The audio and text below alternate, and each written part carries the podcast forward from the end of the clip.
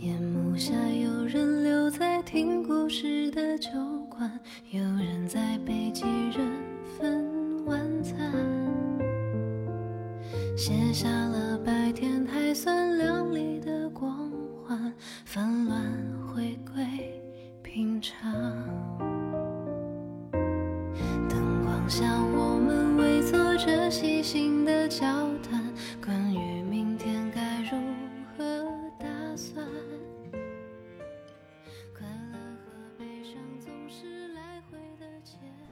大家好，欢迎收听《将进酒》，我是江山。我是兔子，呃，我们上期节目聊的呢是有关啊、为民发声的张医生啊，就很勇敢的这个北医三院的张医生，有一位叫追星星的小蜡烛，他在这个节目留言里说，他说我妈妈之前去呃家里旁边的医院看咳嗽，医生说是发炎，但是呢他又不能给我们开发炎药，说是医院为了防止医生为了赚钱乱开的。给他们每人一个月只能开多少盒药的指标。他说他要把指标留给情况更严重的病人，让我们按照他说的得了啥病，自己找个药房买对症的药。这么说起来，这个医生应该还算是不错的，是吧？嗯嗯，对，而且他确实也呃提到了，就是咱们上期节目中我问的一个问题，就是关于呃现在那个对医生开药是怎么限制的，就是他们是不是确实有一个盘子不能超过这个盘子，包括咱们上次说的，就是说那个抗癌药，呃，它进了医保，但是呢，却由于这个这个医保的报销了总盘子的那个限制，其实导致好多那个呃。就抗癌药其实也是呃有名无实，所以呢就证实了咱们说的这些问题。是的，不过这个医生确实也是还是挺不错的一个医生。咱们其实以前的节目中也谈过医生，就觉得那个咱们俩遇到的医生大体上还都不错。但是呢，就是这个张玉医生他提到的这些情况，可能也是真实的。对，就是你说那个呃，就是白衣天使或者是什么呃那个说老师是呃园丁什么人类灵魂的工程师等等等等，这些是那个赋予他这个职业的一个符号，但是这个职业它毕竟是有。嗯，各种个体人在组成的，所以它呢就是黑白兼杂，呃，甚至有很多灰色的，也是很正常的。是的，就是我们也不能因为有一两个人就把他们进行污名化。对对，就是这个群体，其实大家都要认识到它的那个复杂性，包括这个事情的复杂性。上次，呃，江山也跟我那个，我们俩后来也讨论过嘛，就说张医生的这种，嗯、就是觉得有些医生他为了牟利，他那个超越了那个治疗手册去做一些呃谋私利的操作。但是如果说那个就是按照治疗手册，其实我们上次也听提到过，就是有的治疗手册它可能。有的时候还是没有把最新的那个成果涵盖进来。另外还有一点就是说，它可能会让那些个性化的治疗变得不可能。如果你特别强化这个治疗手册，那你可能有的时候，我希望。包括医生自己，他也愿意针对这个病人的情况做一些个性化的治疗，那这个可能可能又又变小了。所以这个就是这在这个这个度上，你是呃松了，就是就像他们说的什么呃那个一抓就死，什么一是一放就乱，还是是诸如此类。对，就是有容易这个问题，在这个事情上，你怎么才能呃，就是有有标准，同时能有一个适度的宽松，在这个适度宽松里又不给那个人谋，就是那个不当牟利提供空间，这个简直太难拿捏了。对，另外我还看到有一些人就是提到了说，现在这个医生的整体的这个工资收入这一块嘛，也确实说，呃，整体上还不是特别合理，尤其是像一些年轻医生，比如说他们刚那个毕业以后，然后先是那个实习，又是住院，啊、在他们升这个主任医生之前，其实这些医生的收入普遍来讲都是非常低的。就上次我们不是也提到说，他们这个看一个病人能够拿多少钱的这个事情嘛？也有网友那个微信跟我留言说，呃，其实他们医生通过看病人，呃，拿所谓的这个提成费用，也就是这个呃劳务费用吧，说一看一个病人可能也就几块钱。那你想，这个 整个的这个医疗改革这一块儿，就是和这个以药养医本身已经切割开了嘛。那如果说医生的这个技术还这么不值钱，你想现在很多这医生他要能当上医生的话，基本上都是硕士或者说是那个呃博士毕业吧，他才有资格。那辛苦训练了这么多年，然后开始工作之后，呃，一是和这个外面这个年轻人的对比，这个差距有时候还挺大的。但是工作这个压力又很大，还有同时呢，和院里的一些老医生比，可能也会有一些这个差距嘛。所以这些年轻医生，他们这个实实际的生存状况，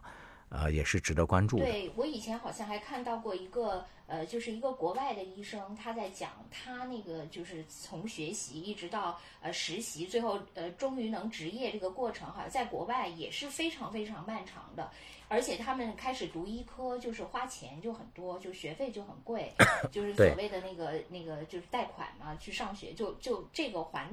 还这个学贷就要花很多年，然后他后来的那个反复的什么实习呀，才能获得资格，这个过程非常非常漫长。他们就说，其实在国外，你想成为一个医生也是非常不容易的。但中国呢，就我自己遇到的这些年轻的医生。呃，有的医生他因为跟你可能就是一面之缘，他也不会。但是比如说像我爸住院的时候，呃，我碰到的那个就是主治医生，他就是一个年轻的男医生，他确实就是属于三十多岁，但是还没有升到那个主任医师，所以呢，他可能是确实是负担了呃这个科里日常的这些事务，因此他他又没有获得适当的名利，因此他就是整天怀着一种抱怨的心情。他就经常说的口头禅就是那个呃，不孝有三，当医生为大。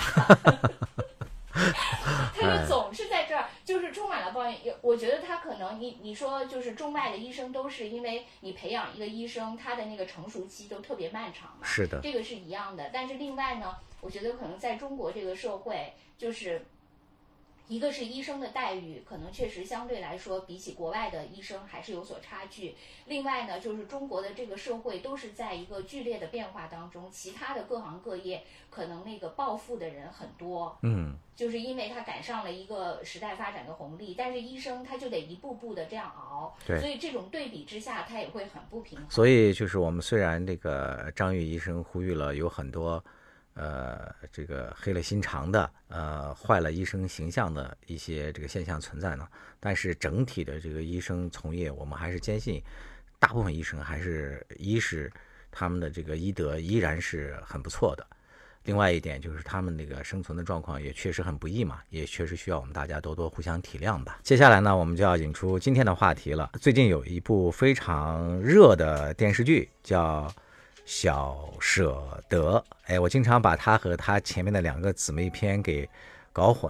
这应该是这个小系列的那个终结篇了。之前应该有两部也都是热播了的，分别是呃小别离和小欢喜。这三部呢，分别讲的都是这个关于孩子教育的故事。第一部小别离讲的应该是初升高，小欢喜讲的是考大学。正在热播的这部小舍得呢。演的是幼升初，应该来讲都是这个三个小孩上学比较关键的阶段吧，也引起了很多这个家长们的共鸣嘛。首先是各大平台评分也非常高，另外那个收视率也特别高。另外我看好多这个 里面的话题频频登上那个热搜。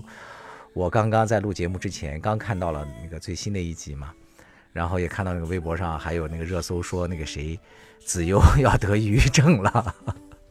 又又又冲上热搜了，又是抑郁症是吧？对，以前是不是这个小别离就是抑郁症，还是小欢喜？小欢喜啊，小欢喜里面的那个英子，压力之下，好像每一部里面都要有孩子患上这精神方面的压，因为压力导致的疾病。对，不出所料呢，就是这三部呢，我又是一部也没有看。但是在现实中，我确实呃也呃。就是遇到了一些呃我的朋友啊，呃亲人啊，他们也有这个鸡娃的这些事情，所以呢，那咱们还是可以聊聊。对，我觉得你前几天你不是正在跟我说，你姐姐为了她家孩子上学这事儿，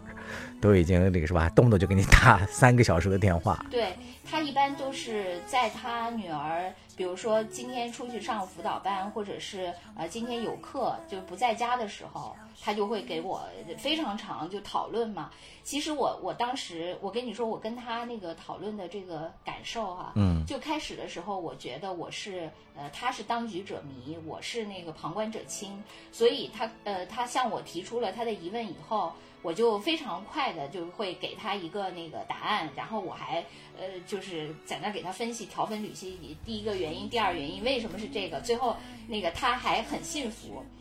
但是之后，其实我的这些那个旁观者清，在那个现实的复杂面前，其实就特别不堪一击。当他又给我提出了这个呃事情的新的发展动向的时候，就是我马上就麻爪了。其实我太下阵来了。对，那个我我就说一下那个呃，我姐姐家的这个这个孩子的事情哈。嗯，他那个他不是呃小升初，他已经是初升高这哦个阶段了。对，他是小欢喜这个阶段。呃小别离，啊，对，其实当时他们好像也看过这个里面的其中一部，然后他女儿呢，就是也看了，看了以后呢，呃，那个里面的那个小姑娘就得了抑郁症，然后他女儿也觉得，呃，他也得了抑郁症，就是这个电视剧。对于这种就是孩有同龄的同样的孩子的家庭的收看了以后，其实反而可能共鸣是一方面，另外一方面是传染看了以后是这个效果，说我也抑郁了，啊，就是他呃是一种心理暗示，也可能，嗯对我姐姐这个女儿呢，呃，我觉得她基本上在那个成长过程中，就是也算是一个呃典型的那个就是鸡娃。被欺的一个娃，但是呃，但是也没有说到特别极致哦，我我先插一句，就是跟大家解释一下这个什么叫鸡娃啊，因为可能有些人还不太知道这个词。这个鸡娃呃应该是这几年在那个一线城市吧，主要是北上广深这些城市家长们呃流行的一种教育方式吧。然后意思是给这个孩子打鸡血，就是简称叫那个鸡娃，就是不停的让孩子学习啊，报各种班啊，然后把他的每一天每个小时甚至每一分钟都安排的非常密集嘛，就让孩子去拼搏。基本上集中在那个中产阶级家庭里吧。这这种孩子叫鸡娃，嗯，对。基本上，我觉得我们现在的那个同学朋友，嗯呃，亲戚的孩子，基本上都属于这个阶段。当然，其中就是我最了解的，就是我堂姐嘛。就我堂姐，她也是，就是她女儿，嗯、三岁的时候，他就开始让她练钢琴。哇，我我姐姐那个女儿是一个特别瘦弱的小女孩儿，你就想她当时那个三岁的时候，就是钢琴她基本都弹不动的情况下，她就已经把她按在了这个琴 面前，让她开始学。然后她也是属于那个就是开始弹的特别好。可能开始的时候，这个小小姑娘其实还是挺聪明的，也挺有灵气的。但是，啊、但是在这个过程中呢，他就由一个开始弹的特别好，大概呃谈到那个可能上小学呃几年级的时候就开始伤仲永了，啊就是天哪！就后来就就到那个比如说八级什么就是七级升八级，八级升九级的时候就已经到极致伤仲永的阶段了。啊，就那个时候，他们俩每天就是为了练琴这件事情，就是疯狂吵架。我我以前也说过嘛，啊对就是我姐姐他们住在五楼，然后那个有一天那个二楼的邻居呃遇到他就跟他说说 你别那个对孩子这么大 声训斥，你讲过，对，因为他他确实，因为我就是我，他们就是因为这个是练琴，是他们在呃小学就是最后一年之前的一个主要矛盾，就是关于练琴的问题。因为我姐姐这个女儿呢，她开始的时候就是呃，因为她她那个是一个长得特别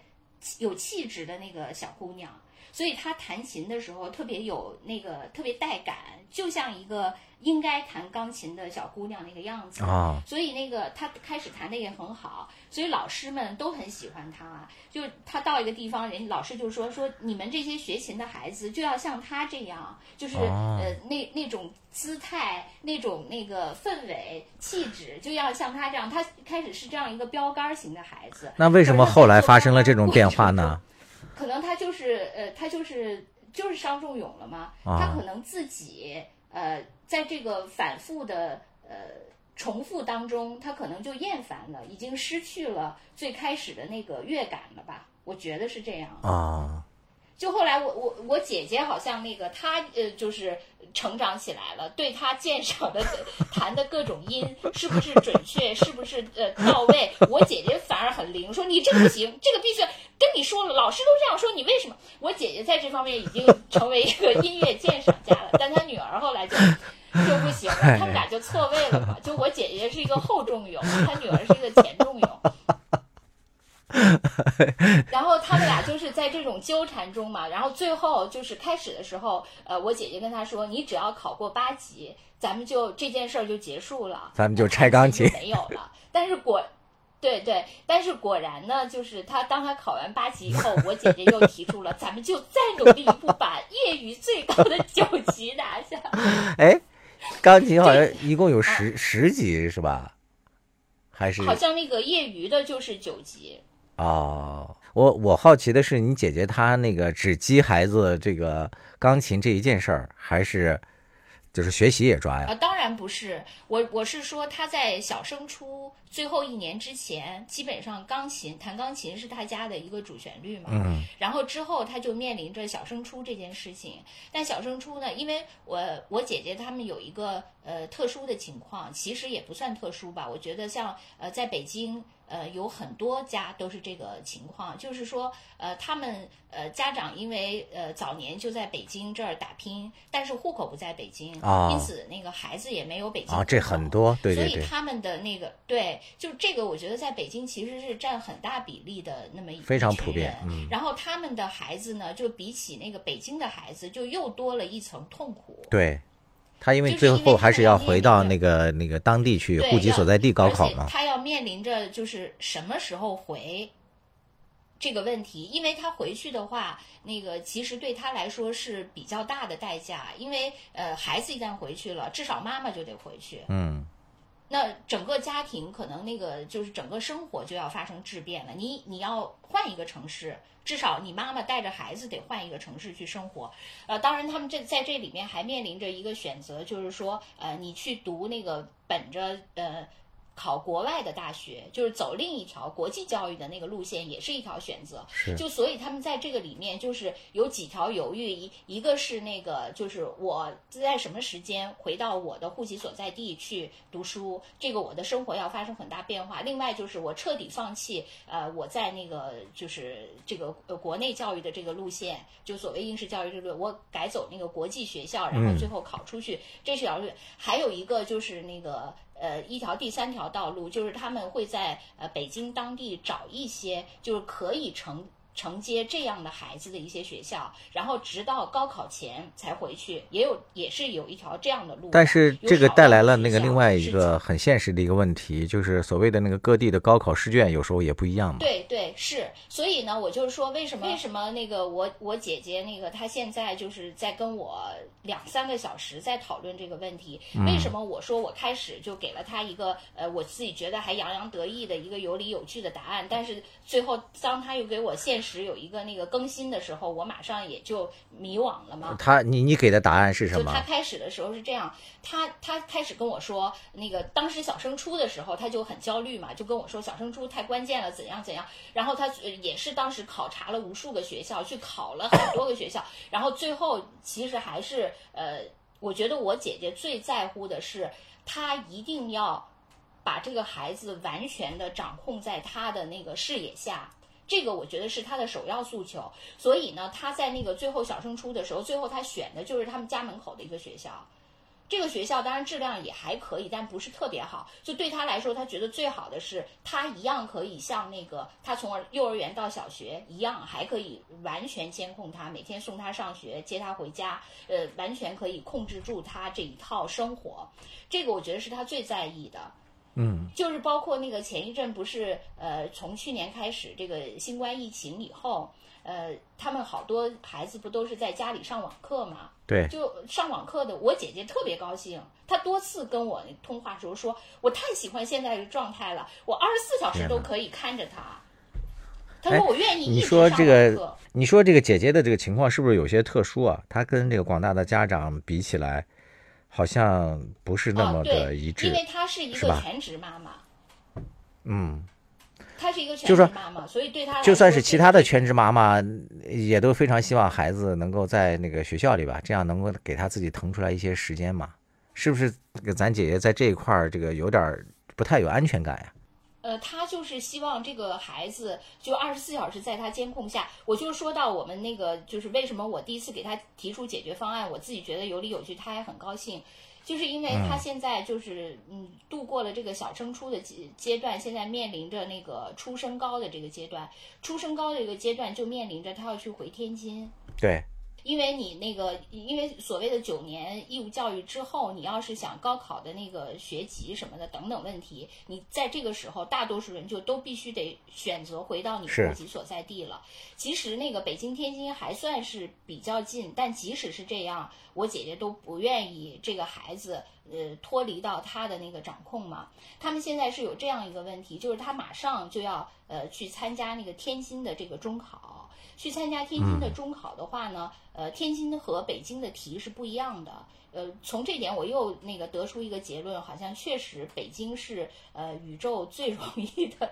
不是宇宙，是中国这个宇宙里最容易的相对来说呃、那个考试。呃，据说天津的这个物理和化学都要比北京的难。所以呢，嗯他现在就面临着是自己呃在北京这边刷题，他有两个月要考试嘛，就是是自己在北京刷天津的题，自己去做。如果不会的话，再去那个呃找那个老师去那个网课去问，是这个方式，还是把他送到天津的培训班里去？因为天津有这种培训班是针对这种在北京的孩子。呃，因为很多嘛，这种天津在北京打工，然后孩子那个这种很多，就给这种孩子办的那个培训班，这种培训班就是像寄宿制学校一样，就大家进去以后在那儿那个住校，然后那个上课、考试、做题、讲题、排名。分 A、B 班就这种嘛，就这个模式。开始那个我姐跟我说的时候，我就说我说你啊甭去了，那个因为呃最后两个月，我觉得我我怕他那个生活上发生这种变化，你到那儿就是又得适应一个住校的环境，他以前一直在家里会不会不行？呃，这样那个可不可以就是在家刷题？呃，给他请一个网课的老师，如果有那个任何问题就问网课。这这个方案，我姐姐特别高兴，因为这符合了她说的那个这个孩子二十四小时那个处在她监控状态下。结果呢，那个事情就发生了变化。发生变化是这样的，他们是三个呃妈妈一起，有三个孩子都在同一个北京的学校里上学，因为他们都是小区的邻居嘛。然后其中有一个孩子是江西的孩子，他本来呢，原来他的想法是呃上那个衡水中学，呃或者是呃在那个北京有一所江西办的学校。就是你可以挂靠在那个学校里上，结果他突然那个收到那个学校的一个通知，说现在不行了，就是这种如果你是江西的，你必须回到那个江西去考试。结果这个妈妈就几乎是两三天之内就做了决定，把这个孩子就就送回了江西，而且他就决定陪这个孩子在江西读三年高中了。嗯，就这个变化只是发生在瞬息之间，他们之前都做了无数个意外，什么衡水中学了，什么这个北京的这个学校了，最后这个政策一变，他们就是一下就回到了受政策影响特别大。对对，就是瞬息万变嘛。结果呢，他的这个行为呢，就带动了其他的妈妈，就也觉得必须把这个孩子送到户口所在地去，马上解决这件事情。因此呢，其他的那个呃妈妈，就有的是在天津买的那个房子嘛，就为了。呃，所谓的那个高考移民嘛，就是买了一个天津的户口，买房买户口，然后为了把呃那个让孩子在天津高考嘛，有的那样的那个家长就他们几个妈妈群，有的那个妈妈就把孩子紧急就送到了这个班里去，就我说的这个天津的那个辅导班里去，然后就跟我姐姐说说那个你也得赶紧送去啊，说那个一天都不能耽误，说早一天送去就是胜利，就这样跟我姐说。哇，然后我姐姐就来那个跟我说，说我是不是应该把那个孩子送去？如果我不送去，我是不是错了？我是不是对不起这个孩子？哎呀，他就让我就是很焦对，虑。当他那个就是问我这个问题的时候，就是能言善辩的我，就 不知道如何作答了。嗯，然后他呢就想了一个那个折中的方案，他说要不然那个我让他在家刷题，然后最后一个月我再把他送去。哦，因为他觉得他现在如果没有刷题的情况下，他没有接触过天津的一个题，去那个学校，他觉得他可能跟不上，让他先自己刷一个月的题，呃，然后在最后一个月去。然后我就说，我说我我当时的直觉，我就说，你要么现在就送去，要么你就一直别送。对，而不要最后一个月，因为最后一个月，我我就是从我自己来说，我觉得他可能适应能力会更差，因为马上就要考试了，你还要适应一个新环境，我觉得那样可能更难。对，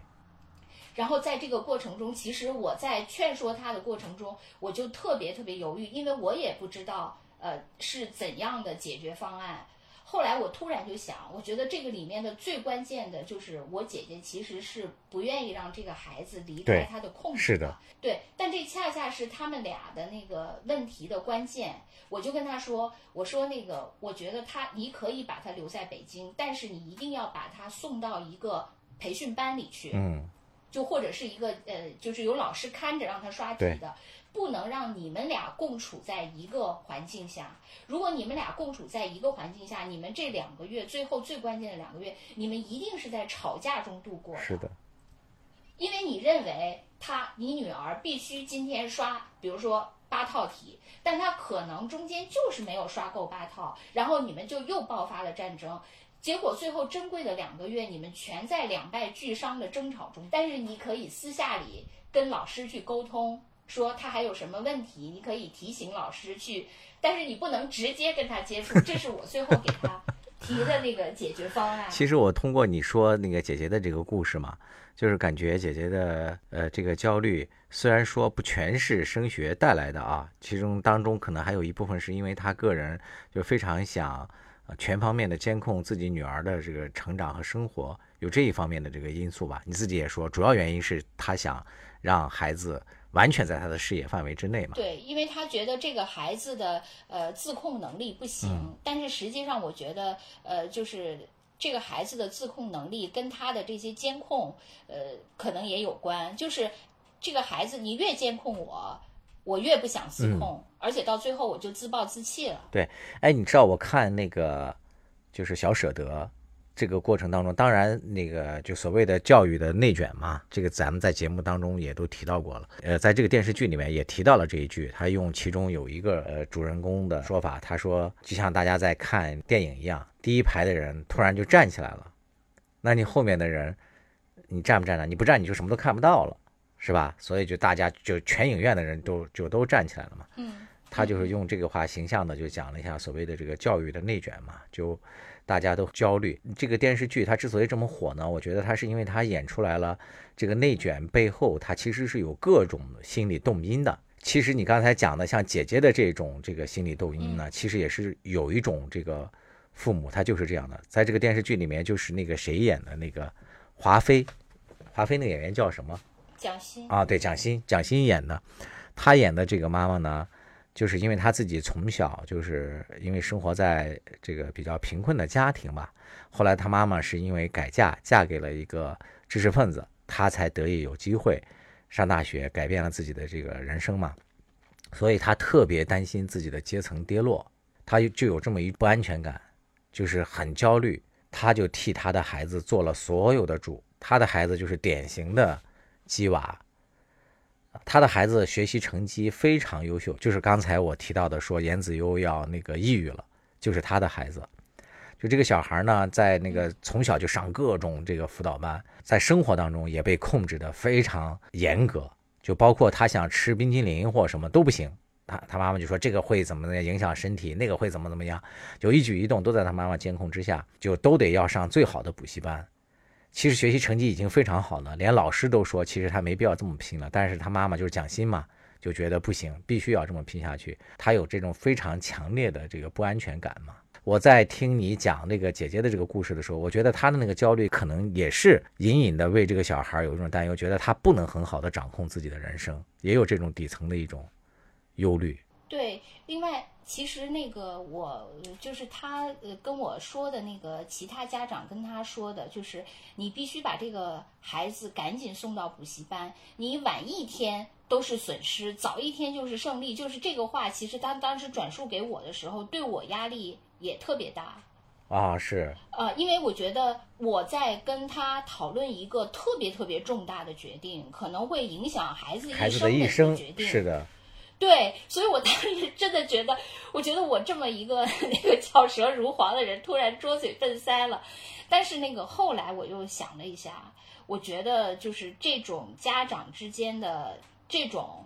呃互相的比较呃，对，其实呢，你觉得那个跟他说，你你赶紧那个早一天就是胜利，你觉得他他真的是呃，对就是为了你好吗？我其实嗯后来我就想，他有可能是说。对他有可能是说，那我都已经送去了，你如果也送去了，就证明我的选择是正确的。对，还有一个层面就是一种炫耀嘛，就相当于说，你看我对我的孩子多认真，我们多勤奋，我们是在一条那个努力的路路上，你赶紧跟上啊对，，另外胜利者的姿态就。是对，当时我跟我姐姐那个讨论这个事情的时候，我就问她，我说你们那几个妈妈，其他的那个妈妈怎么样？她说那个有一个妈妈就是嗯花了一个那个很多钱，就是给她的儿子在北京，因为那个小孩是北京的小孩，就选了一个一对一。一天二十四小不是二十四小时，就一天那个到晚都是呃一对一监控这个小孩学习的老师，啊，我知道，就是一 v 一那个一对对一那种培训班嘛。对，就是一直到他那个呃考就是考试前嘛，他说那个这个家长就跟我姐姐说说，反正我已经给他花了这个钱了，如果他考不好，我也就问心无愧了，反正我做了我能做的事情。就说很多家长还有就非常赤裸裸，就是我花钱我就是买一个我心理平衡。哎，你说的这个特别对。现在好多家长做这些事情的时候嘛，他没有很多很深入的思考，往往都是一一一种很典型的心态，就是他很恐慌，就是恐慌，就是刚才我们提到的，他特别担心自己的孩子在这个内卷的过程当中就落后了嘛。因为现在大家大家都在竞争这个优质的资源，这种是比较普遍的。还有一种那个很典型的心理现象，就是自己不能没有，就别人有的我一定要有。但是这个到底是不是真的有效呢？他没有做深入的考虑，就仿佛他花了钱了，对对呃，心理感受就会好了。嗯，其实那个你花钱是一种非常呃怎么说简单粗暴省事儿的方法。对，因为你知道为什么我姐姐她开始说，她说她觉得她不用把这个孩子送到那个补习班儿去。当然，她的那个心理底层是因为她不想让这个孩子脱离她的视线。另一方面，她觉得，因为她对那个天津的题也很熟，因为大部分家长其实是不太熟那个，并不是天天跟孩子一起学习的。但是我姐她很熟，她对啊天津的题很熟，她认为。靠刷题就可以，其实并不需要听那些老师讲，而且他还给我特别详细的分析。他说：“你看，每年这个这个物理题开始都是这一类型的，化学题开始都是这一类型的，然后第二部分一般都是什么类型？这他都是他已经研究到这个地步了。他说，所以我认为你只要按这个套路去刷题，就绝对没有问题，根本不用上那些班。我说，你看人家其他的家长没你那么了解，所以就花钱了事嘛。我只要哎花钱了，我才去研究这些题呢。哎，那我倒觉得姐姐在这一点做的挺好的，就是她并没有那种像刚才咱们说的那种父母，只要我花了钱了，是吧？剩下的就是孩子自己的事儿了。那这姐姐还能够就做到她自己了然于胸，然后跟孩子一起奋斗嘛？我觉得妈妈这一点倒挺值得表扬的。哎这个不是她那个，你你可以说就是从她来说，她肯定是那个已经尽全力了。但从她女儿来说，就是她妈妈怎么掰开揉碎给她讲，其实也是没有用的。嗯，为什么呢？就是我不是那个我姐姐就给我讲过一个例子，就是在她很小的时候，她教她那个认字，就是攀登的攀，嗯，然后他就给他讲说，哎呀，你看这个好像是一个手，什么抓着一个树，怎么往上面那个攀登，就把这个字给他拆解成一个故事给他讲。嗯，然后他我姐姐还特别挺得意的，觉得自己把这个呃字 拆解这么复杂一个字来拆解成一个故事，还挺形象的。其实这个他女儿完全没有听。后来过了好几年，他女儿突然跟他说说，哎，今天老师讲这个潘字，说你看他多么像，就是我姐姐当年讲那个。然后我姐说，我几年前就给你讲过这个故事了。然后他女儿说，是吗？有吗？你知道就是这样，姐姐一下子像被钉在了树上，不是攀登到了树上。就爬不上去了嘛，就爬不上去了。就他如此认真的、处心积虑的，各种以各种形象生动。这这还是只是讲一个字，就是各种那个数学的、物理的。我他还跟我爸、我妈还有我，我们有一个专门的数学兴趣小组，就是为了给他女儿解一些比较难的题嘛。对，大家就一起在微信群里讨论。对，因为我经常跟我姐说，我说我小的时候，就是我爸和我妈，我爸特别擅长解物。理题，我妈特别擅长解那个代数和几何。我说他们跟我说的那些，我觉得都还挺清晰的。所以我姐就抱着这个愿望，就那个我们就建立了一个小组，就是为了给她女儿去怎么通俗易懂的去讲题。可是这些其实都没有用。就是她，我觉得她女儿可能是因为就是从三岁起就开始被灌输，就灌到后来，它它已经超饱和了。就你再灌再美妙的词语，再那个什么生动的疲劳了讲法，我已经听不进去了啊！我都已经很烦了，我已经就是我这个我我就算是个海绵，我已经吸的最后都淌水了。对，那要是这种情况的话，那真的是我倒觉得你给姐姐的人建议适合姐姐，但未必适合孩子。你最终的教育的目的还是要让这个教育对象。过得好嘛，而不是说这个施教者自己心里舒服，所以我觉得你的那个建议说让他自己在家里刷题，还真的不如把他送出去呢。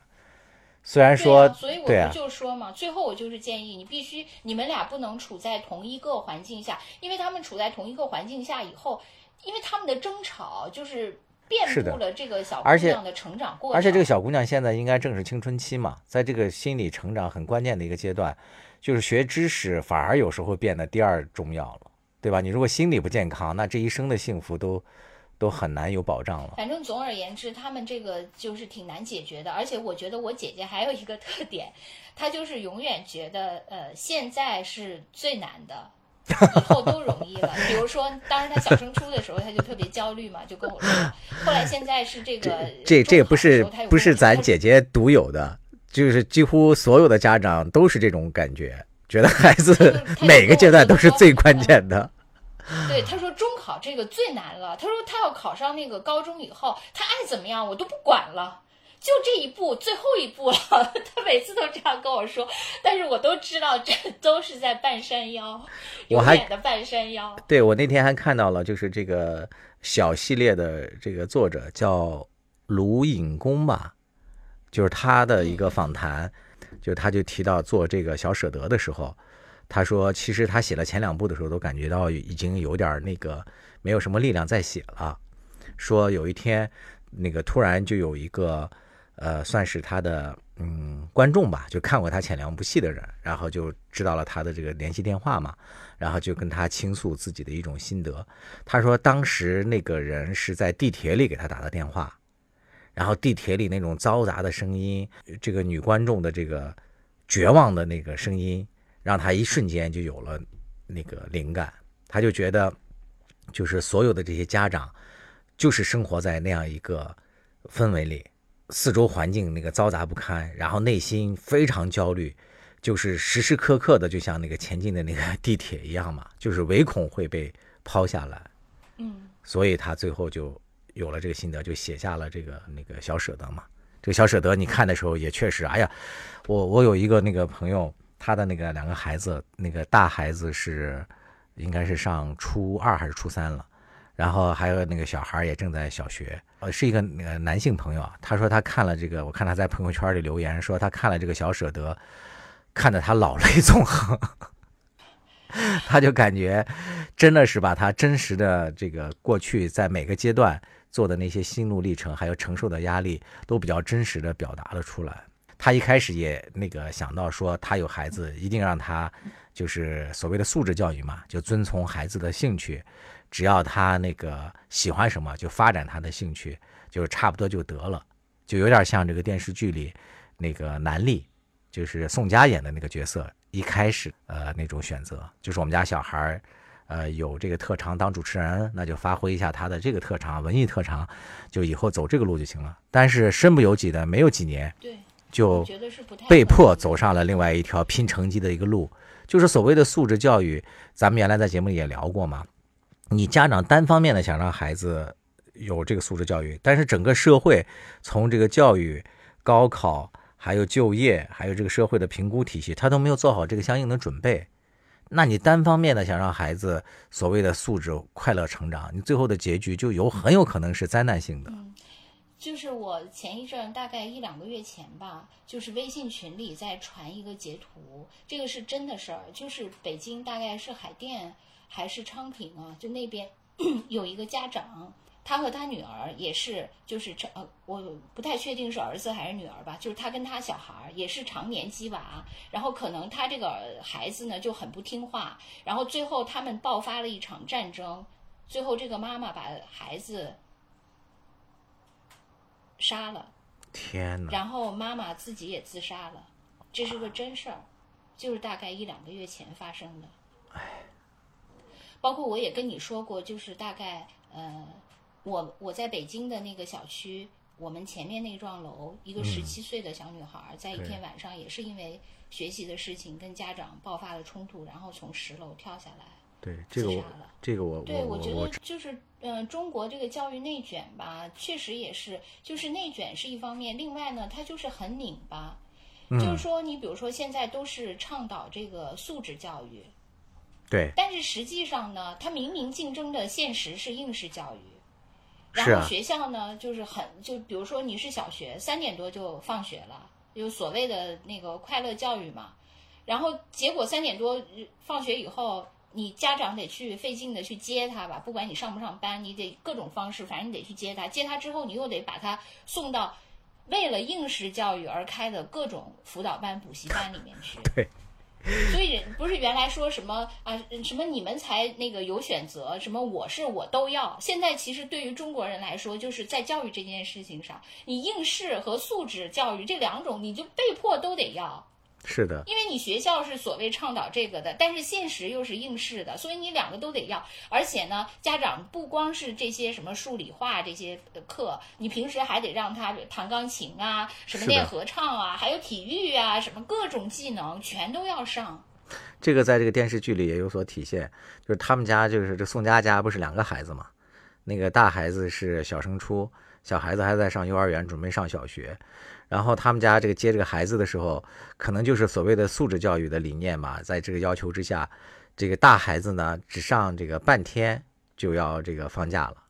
就给孩子留出了大量的时间，然后那个小孩呢，为了迎接惨烈的幼升初竞争，要上一天的课，然后他爸爸就在那感慨：“这都怎么回事啊？小学生上半天，幼儿园上一整天，就是你说的对拧巴嘛。对，其实那个我还跟我还跟我姐姐，我经常劝她，我就跟她说，我说你其实现在，呃，当然你说那个孩子成长的每一步都很重要，呃、嗯但是，呃，我说我就回顾，呃因为我从呃小学、中学到大学，还都是上的所谓的重点小学、重点中学和重点大学吧，对，但是我就回顾我一路来我们班上的那些呃所谓的第一名，是我们年级的那个什么前三名那些人，那他们是不是就是呃他就一定获得了一个幸福圆满的人生呢？其实也不一定。对，就我们班上有的那个学习最差的那几个人，那他们的人生也并不一定就是深渊呀。因为现在大家不都是有同学群吗？哎，你这个问题实际上是我在录这期节目之前准备好的一个问题之一，我是特别想问你的，嗯，因为你在咱们同事里面算是这个学霸之一嘛，我也不算对吧我就是你这是这个北大也也在应该算是全国最好的学校了嘛。然后包括这个我们也听过听说了你很多在学校里的优秀传说，都被誉为那个某某系近多少年来几十年来少有的好学生，都有这样的 有都有这样的称号。所以我就我就特别想以那个学渣的 身份问一下你，你的人生是不是过得比较容易啊、请问你现在幸福吗？我当然不幸福了。我真的，我跟你说，我那个前两天我还在你那儿，你你姓兔不幸福？我前两天还在那儿说呢，我说我看《山河令》这个剧，其实我什么都没记住，我就记住了一句台词，就那个里面那个周子舒烈女怕缠不是郎，周子舒说。是老子空走一生，一事无成，活成了个笑话。哦我觉对得我就是这样的。哎哎呀，真的吗？真的，我觉得这就是你口中的所谓的美学霸的真实人生。哎，但是我也在想啊，你说是不是这样的？就是他学霸是有机会可以不活成笑话的，但有没有可能学渣是势必要活成笑话的？有这种可能吗？那当然不是了，嗯我就是拿我的同学来说吧，我觉得小学同学其实没有什么呃太呃可供参考的价值，因为那个时候后来大家呃。因为是很偶然的机缘，都到了一个小学，可能有的是就近入学或者怎样，所以小学的那些我觉得没有什么呃太可比性。大家的那个人生确实，就比如说我小学同学，我小学同学虽然我小学也是一个还挺不错的小学，在天津，但是我们同学当中真的是四散奔逃，什么样的人生都有。就比如说，有的人呃是那个呃成为了一个呃文艺人士，然后有的人是一个普通的劳动者，然后有的人还成为了黑社会老大，我们什么都有。我的小学同学，我觉得是贵校人脉人脉圈甚广啊！对，没有什么那个可比性的。但是我觉得我的中学还相对来说是一个比较好的那个采样的呃。一个样本群，因为我的中学呢，就是呃文科理科的人都有，而且我我觉得我的中学才真的是呃学霸荟萃，就比起我大学，因为我大学是中文系嘛，我觉得中文系的那些人，他相对来说比较单一，比较集中，就都是什么新闻出版啊、什么文化呀这一类的领域的，其实没有什么太多的那，因为太偏了这个方向。但是我我的那个中学就好像那个散落的星辰，然后文理各个方面的都有。我觉得那个呃，就是当年的学霸。他们基本上，我觉得学霸的那个呃优点是，他幸福不幸福，你可能不知道，但是他可能可以保持在这个社会的中甚至中以上的阶层。我觉得这个可能确实是呃，是就是学霸的一个优势，但是并不能保证他幸福。嗯，就是在这个阶级当中的呃身位，可能也是多数家长焦虑的主要原因。对对，就是另外，我觉得我的那个中学同学的那个学霸当中，我觉得他们基本上是呃两条路，就是一条路是终身奋斗型，嗯，就比如说，我有一些呃同学，他们呃确实也是后来，比如说呃上了清华，后来又出国留学或者怎样，然后回来创业。现在有的是成为呃互联网界的一些呃新锐的，虽然不能说大佬吧，也算中老吧，巨就是这一类的。然后也有成为呃，就是比如说那个国家的那个千人科学家。就是我们有一个那个当年比我们高一级的一个师兄，是我们当年学校里一个最有名的一个学霸。他就是后来他现在是一个呃，就国家给他成立了一个专门的一个科研中心，他是一个学术带头人，他是国家级千人计划的那个科学家。确实，但人家就是一生都在呃，就是靠自己的智力优势就奋斗一生的这种。然后另外，我觉得还有一大批的那个所谓的学霸，他们是，就是说我通过我早年的奋斗，然后给我换来一个安逸的生活。我可能从呃壮年就进入了一个退休状态。我有啊很多的呃同学都是这样，就提前退休了能就是在学习期间啊、非常努力，然后包括又出国留学什么怎样，然后最后就找了一个还稳定的工作，他们可能就放弃奋斗了。对，就整天呃过着经常去滑雪啊、经常去打球，然后经常去那个就是各种健身旅游，就是过着这种生活。呃，在事业上没有追求。我有一大批的同学是这样的，就是他们可能是就奋斗到一定程度，很早就进入到享受人生的状态了。所以说确这个实是我觉得是比啊，所以确实是说这个为人父母者，好多都是为这个孩子就是要计长远嘛。所以可能这个父母都结合了自己的人生经验，他们也看到了这种可能性。就是说，你如果不奋斗、不拼搏，是吧？你就没有这个拥有像你讲的这些学霸所拥有的这些在整个阶层当中的这个地位嘛。对，但是我我又想说，刚才我只是举了一个呃大概的主流的这些例子嘛，就这个两个方向。但是呢，其实呃也有我们当年的学霸，嗯，那他现在都已经去世了，也有。啊啊，他的很成功，奋斗一直很成功，甚至那个就是我有一个，我就我这个同学在金融界还是挺有名气的，嗯然后他就突然间就去世了嘛。那你说他的那个奋斗啊，那他的价值，当然你可以说他在他人生的过程中都很辉煌，但是他确实走的太早了。是那那，你觉得他这个和他个人的奋斗有直接关系吗？我觉得跟他太辛苦了有关系。就是我不是说过吗？我在经那个他发病丧失了之前这个健康条件了。对，嗯，我在他发病之前，就是是我们俩呃中学毕业以后第一次见面嘛。然后当时我就那个呃，我们吃完饭嘛，就在回家的路上，我就他就跟我说，他说好累啊，他说我想明天就退休。嗯，你说他当时就是跟我这样说的，然后之后他很快就查出来生病了，嗯，然后嗯，虽然马上就做手术，但是之后又复发，前前后后大概三年吧，人就走了。哎，你知道这两天还有一个相对热门的一个文章，也是嗯，可能是看了这个小舍得有感而发发的吧，应该是北京四中的一个毕业生，他这个署名叫王石玉，就是吃饭的那个石玉，他这个应该是笔名吧。嗯这个文章这几天不是也很很热嘛，好多人都在转。他那个标题大概的意思就是说，我们是第一代鸡娃，我们现在已经人生如何如何，就进入到了这个差不多该定性的阶段了吧？说我们这个鸡娃虽然被鸡了，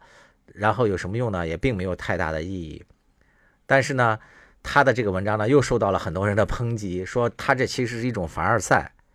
就这个人他本身也考你看了是吧？因为他本身也嗯考上了这个北京电影学院的导演系嘛，现在也是在做编剧。说他现在大概三十出头吧，说能够这个买得起车，但是买不起房什么的，就说了一些，就是他认为自己还不够成功嘛，嗯，就说了一些这这个现实的一些条件，就很多人就站出来说，你这比起大量的同龄人来讲，你已经是非常成功了。而且他们对比了一下，看他在那个当年的四中的那个成绩或怎么样，说他其实是三在当初算是那批学生里学霸里的学霸里的学渣嘛，说他是很不优秀的。但是呢，也是由于他搭上了这个这个地铁往前开，嗯所以他也跟着。嗯其实现在对他所收获的这一切来讲，应该来讲也是非常成功啊，。对你说起这个来，我还想起，其实呃，之前有另外一篇文章，虽然题目我忘了，但是事情我记得很清楚。他就是说那个北京的那个呃，他们搞了一个试验，就是把那些农民工的孩子里面比较优秀的，嗯，就给他们办了一个班儿，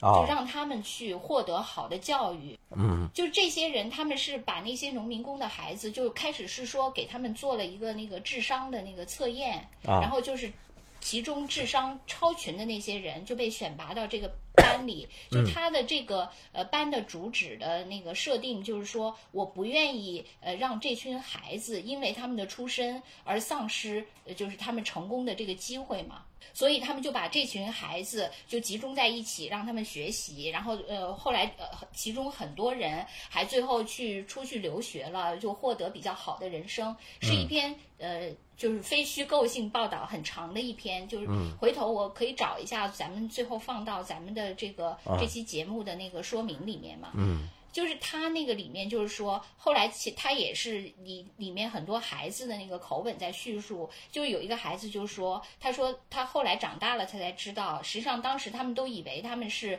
那个智力特别超群的孩子才被选拔到这个班里去，但后来他们发现，其实他们其中有些人也不是智力特别超群，也就是一些呃正常的普通的孩子，但是呢，那些人就是想给这些普通的孩子以机会啊，要改变他们的人生。嗯所以那篇我看了以后，还真的挺感慨的。就是比起这些呃，就是中产的焦虑，就你看那些，你会觉得是呃完全另外的人。看完了以后，也许你能稍微豁然开朗一点儿。呃，对，然后另外我还想说的一点就是那个，就是说，呃，刚才说了一些所谓的学霸，那他们的人生可能确实是可以获得一个相对好，但是我就想说，你人生成不成功，幸不幸福，就是你是不是考上一个好的学校，只是若干个因素中的一个。对，它还有太多的，比如说，呃，你以后工作怎么样？你的那个性格怎么样？你的情商怎么样？你遇到了什么样的人？你的身体是不是能支撑你这一生的奋斗？等等等等。还有一些意外遭遇的事故，这些都是决定你人生整体是不是能完整，是不是能美好的各种因素，所以不能把那个所有的宝都压在鸡娃上。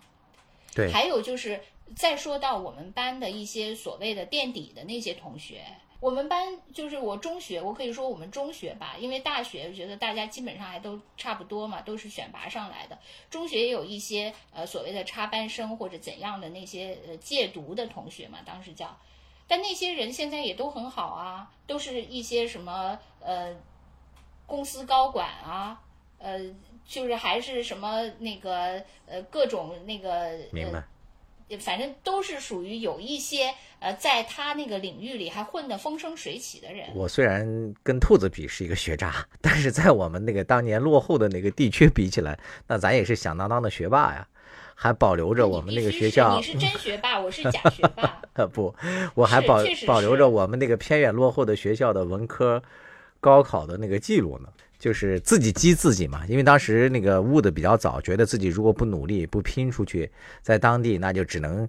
那个放牛放羊、开拖拉机了，是吧？对我，我跟你说，我就是觉得，就是像我这种从小就上好的学校，就这种不叫学霸。嗯，就是只就我就像现在那个中产家 庭被激出来的那个娃一样，不是，我是由衷的这样说。但是只有那种，就是说，比如说那个他在一个偏远的地方，他就是因为自己天资聪颖，就再艰苦的条件都不能阻挡他脱颖而出，那才是真正的学霸呢。好吧，我就那个，我就那个认领一下吧，认领一下吧。认领一下吧。对嗯这个，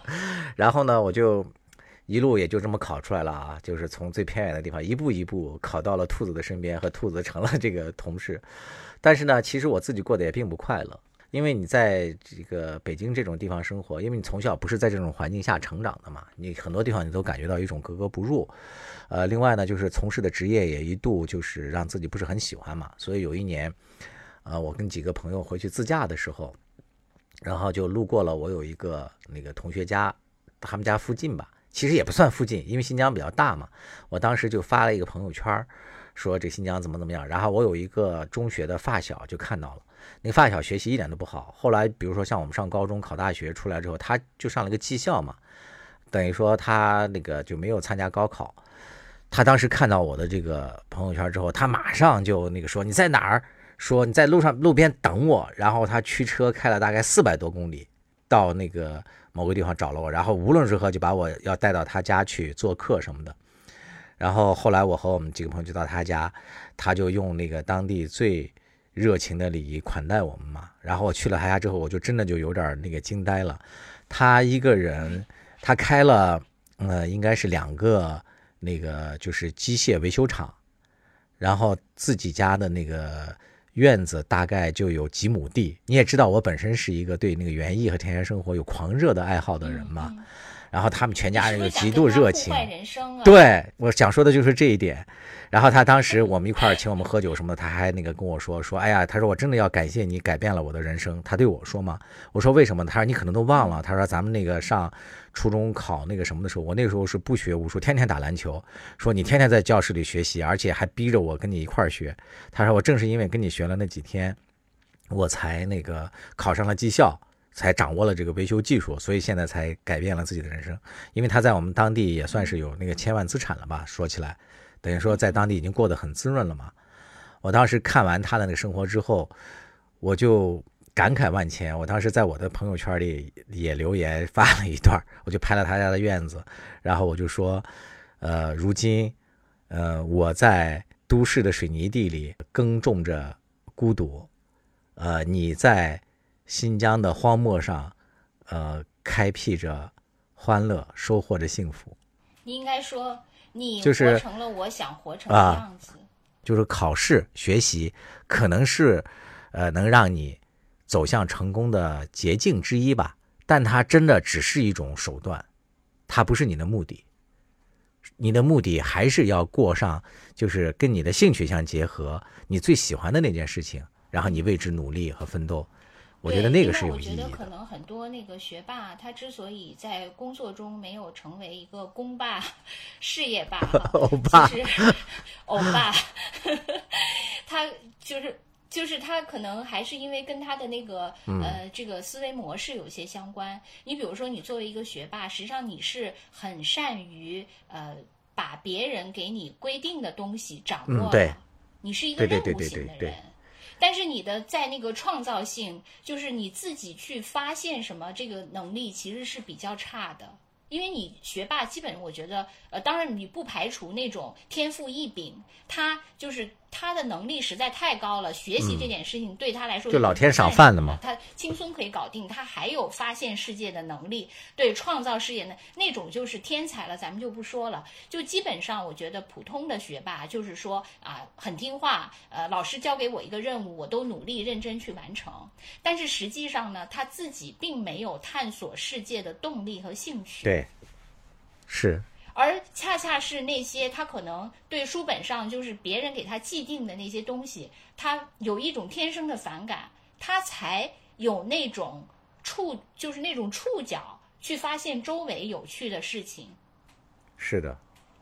然后他才能有一些创造性。这可能是因为我我觉得，就是如果你是学霸，同时你在工作中还很有创造性的这种人，真的是极少数。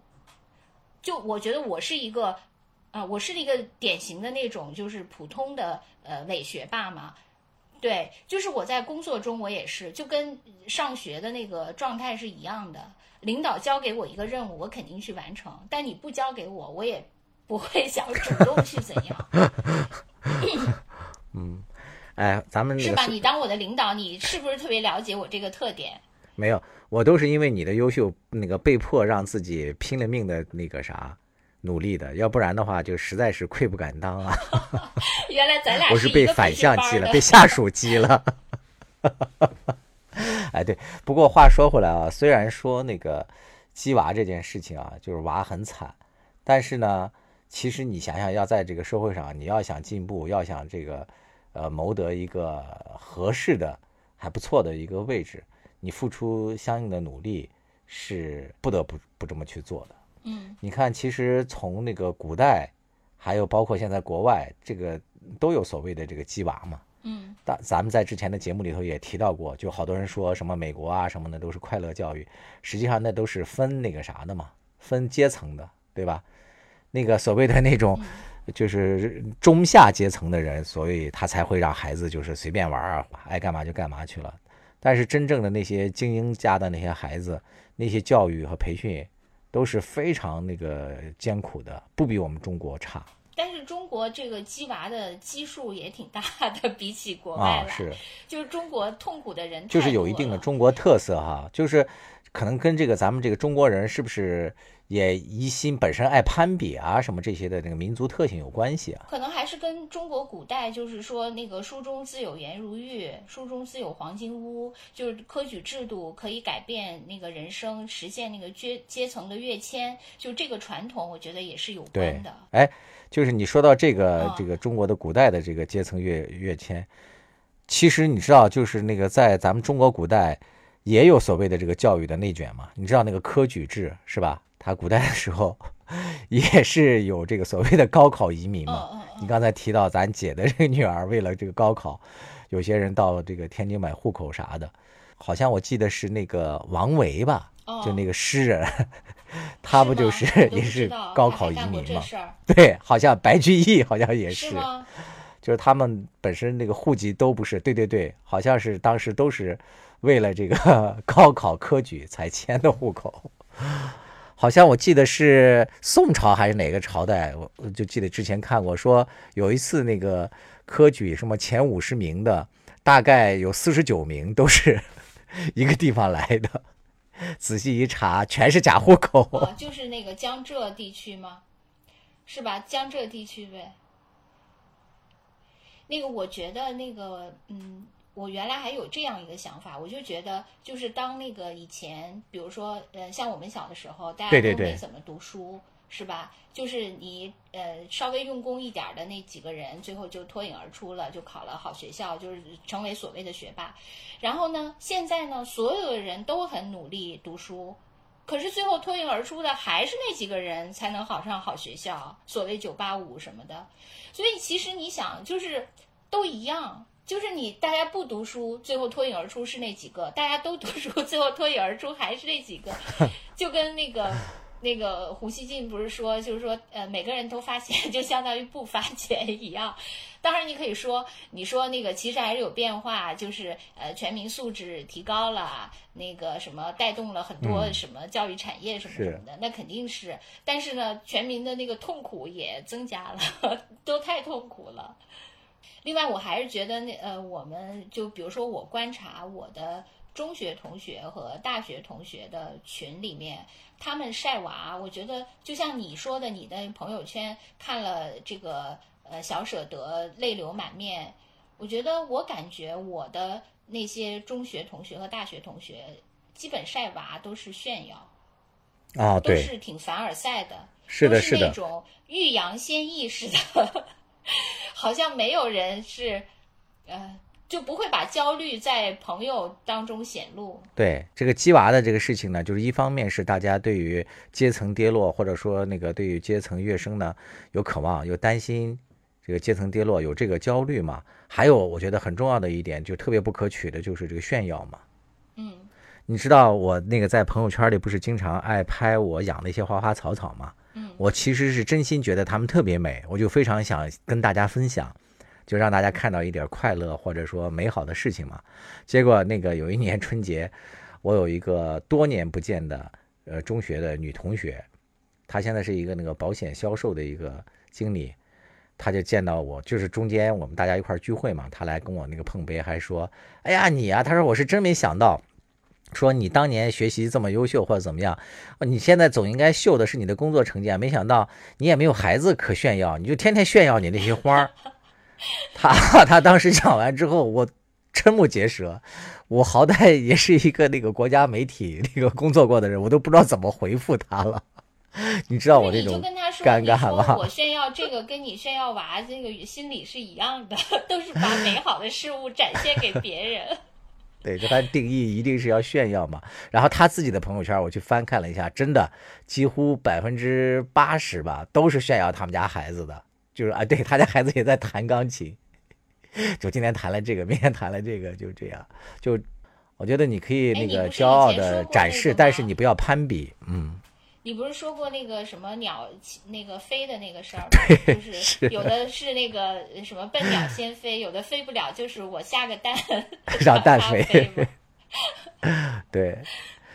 对，哎，对我还看到有一嗯点啊，他们说那个所谓的这个高考啊，还有什么那个科举啊，就类似于这样的所谓的选拔人才通道啊，就往不好的一面来讲啊，就是有一有一个书，他就写的比较阴暗吧，但是我觉得大家也可以了解一下，就是有一个那个应该是美国的一个人，他写的一个书叫那个《独裁者手册》，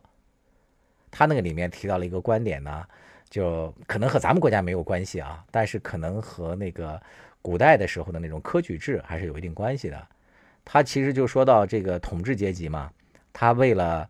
这个要巩固自己的统治，比如说他放开科举或者怎么样，他的本质呢实际上是要寻求一个制胜联盟。那个他真正的吸纳人才的意义并不大，他比较重要的一个目的啊，他其实是。给那个目前的有一些当权者，给他们造成某种压力嘛，就是说，你看，你如果那个不好好的忠实于我，你是有这个很大的可能性会被替代的。心思太深了，太腹黑了，我太纯洁了，没想那么多。哎，我这两天还看到那个华东师大的那个刘晴，他给那个在得得到做的一个演讲嘛。他就是针对像咱这样的普通人来做的一个演讲，他就说，咱们跟那些世俗意义上的成功来比较而言的话，大家都碌碌不无为嘛。那你这些平凡的人，怎么能够寻找这个所谓的这个人生的意义呢？它其实就是鼓励大家从那个平时的一些角度去出发，然后感受一下你身边的一些你原来都已经呃习以为常的一些东西，然后重新审视这个世界吧，从你那个已经拥有的东西当中找寻一些东西存在的意义。他说的这个事情可能有一些这个鸡汤文的嫌疑吧，但是它确实也是这个世界的本质，另外一层意义，就是因为对于所谓的成功的人类，他毕竟是凤毛麟角的，只有那么几个人能够取得的。对于大量的平凡的人而言的话，你真的可以从你身边的一些东西来重新找寻意义，但是所不同的是，你不是硬找，而是要找你那个真正感兴趣的东西。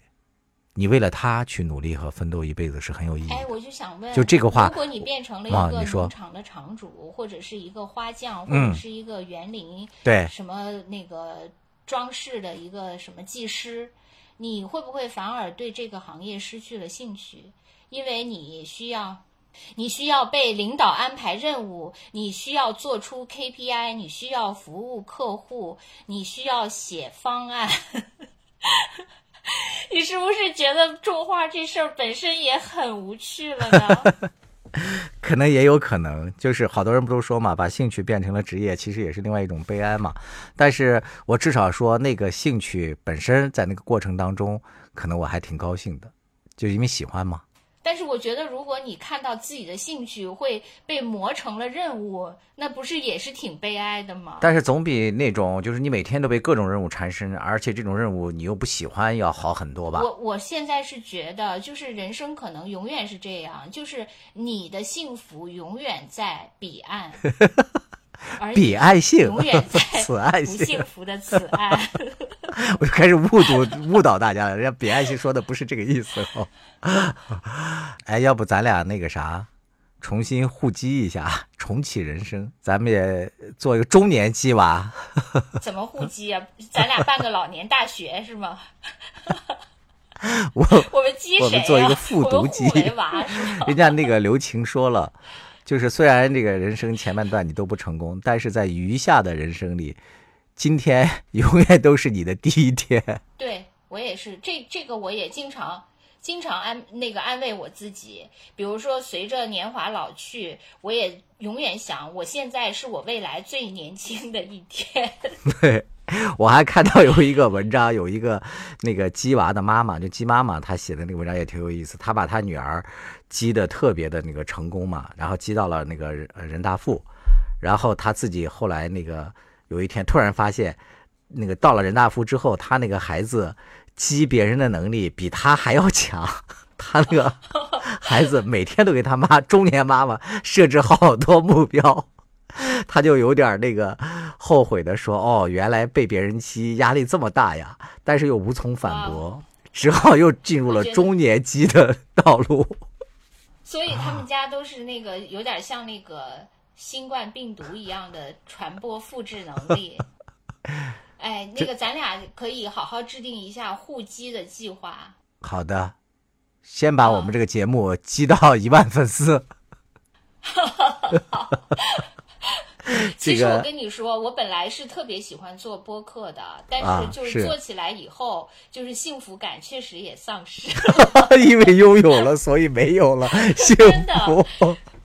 我跟你说，我现在就是每周就觉得那个压力倍增，就是没法就是放纵自己去玩耍。以前就觉得，哎，我只要是把我的胡思乱想说出来就可以了，但是做着做着，它就又变成了一种任务。啊我觉得这样我觉得哎这样不好咱们两个对咱们两个那个要重新考一下，考虑一下做这个播客的意义。我觉得啊，咱们做这个播客真正的意义，并不是说我们要拥有多少的那个听众，这个真的只是我们一个说笑和玩词。我觉得最重要的一点是完成自己的表达和自己的学习以及思想梳理就可以了。嗯，好吧。可能，但是我们的一个好朋友不是说咱俩越说越乱吗？管他们呢，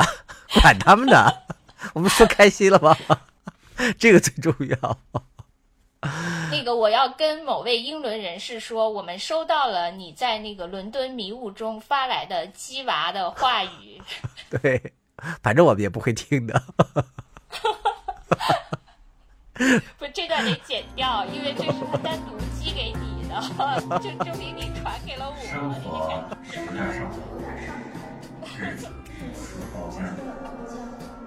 一再将就的活着，总有讲究的念想。将进酒，不打烊。